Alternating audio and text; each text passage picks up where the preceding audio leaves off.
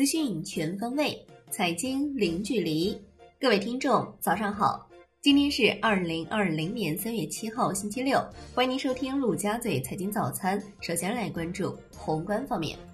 财政部表示，着力推进税制改革，保持现有中央和地方财力格局总体稳定，加快税制改革，完善直接税制度，并逐步提高其比重，健全地方税体系。合理划分中央和地方收入范围，形成财力协调的中央和地方财政关系，落实税收法定原则，加快推动税收立法，形成税法统一、税负公平、调节有度的税收制度体系。国家卫健委表示，四月份可能有希望有部分疫苗能够进入临床或者应急使用。科技部表示，磷酸氯喹已成为临床救治用药。目前为止，尚未发现明显不良反应。法匹拉韦正在武汉开展大规模临床研究，托珠单抗已应用于治疗重症患者。世卫组织认为，中国采取了历史上最勇敢、最灵活、最积极的防控措施，改变了疫情的快速扩散、流行的危险进程，减少全国范围内数十万病例的发生。中国疫情下降，保护了国际安全。构建起了阻止疫情传播的第一道防线，为全世界抗疫情赢得了时间。截至目前，上海高新技术企业复工率达到百分之九十。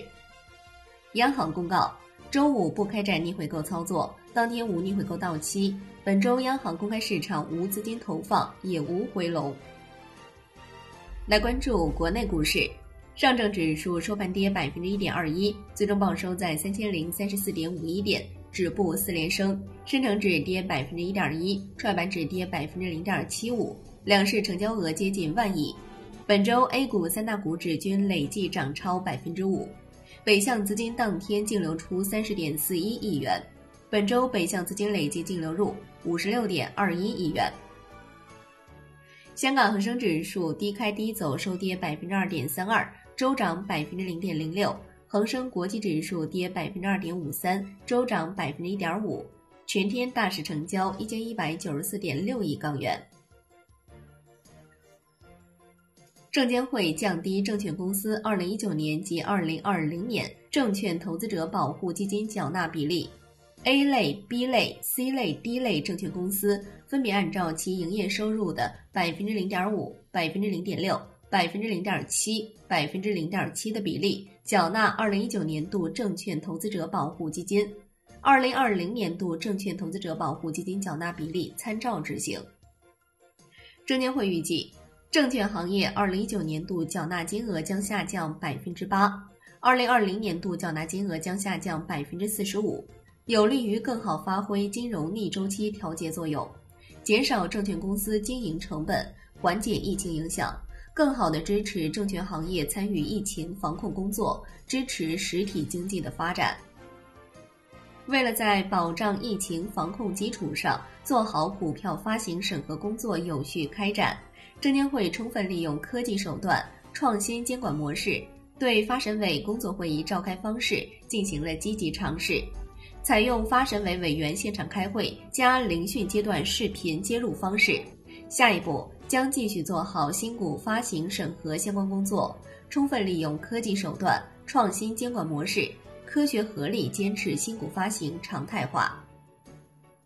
证监会通报二零一九年度审计与评估机构检查处理情况，拟依法对九家次审计机构及三十人次注册会计师、十三家次评估机构及二十六人次资产评估师、两名违规买卖股票的职业人员。分别采取出具警示函、责令改正、责令公开说明等行政监管措施，并记入诚信档案，并将五个涉嫌违法违规的项目移交稽查处理。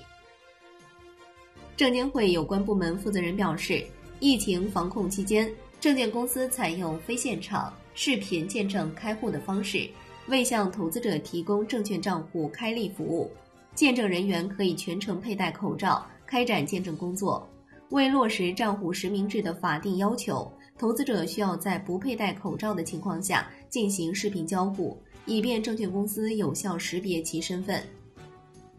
证监会就关于全国中小企业股份转让系统挂牌公司转板上市的指导意见公开征求意见，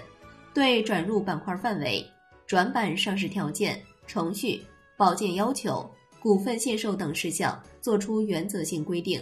并明确证券交易所、全国股转公司、中介机构等有关各方责任。证监会核发安宁股份、阿尔特。和上能电气三家企业 IPO 批文。金融方面，证监会修订完善创业投资基金反向挂钩政策，简化反向挂钩政策适用标准，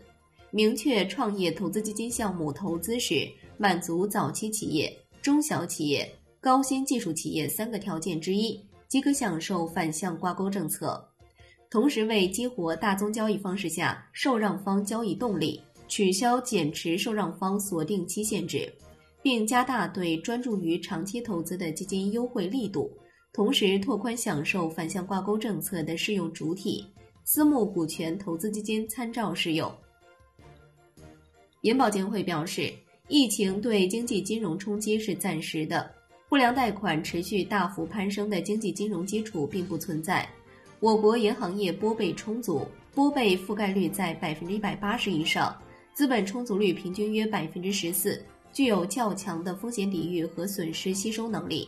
也继续鼓励银行加大力度，及时处置不良贷款。楼市方面，央行表示，存量浮动利率贷款定价基准转换已于三月一号如期启动，重定价周期就是从本次重定价日到下次重定价日之间的时间长度。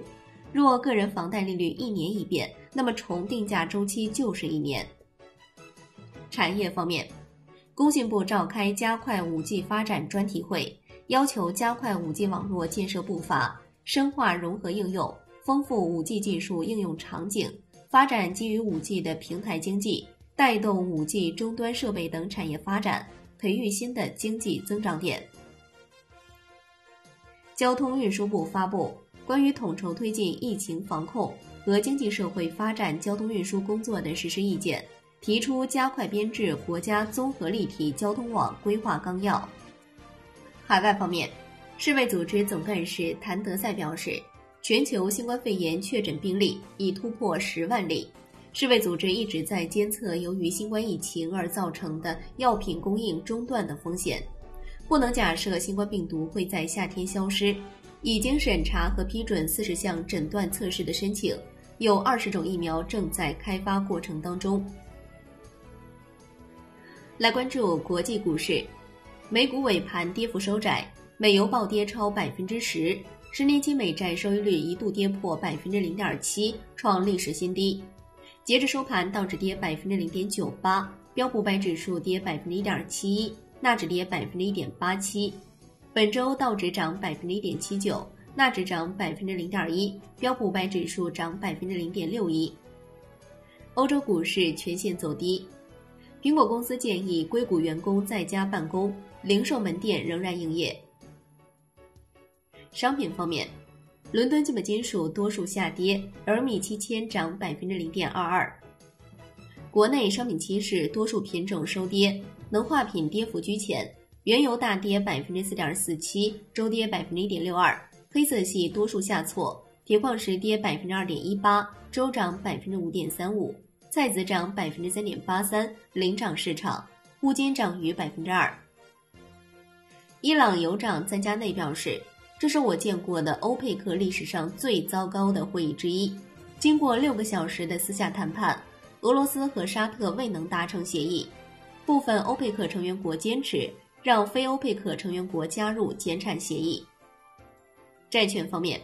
国债期货全线收涨，十年期主力合约涨百分之零点三二，银行间现券收益率大幅下行，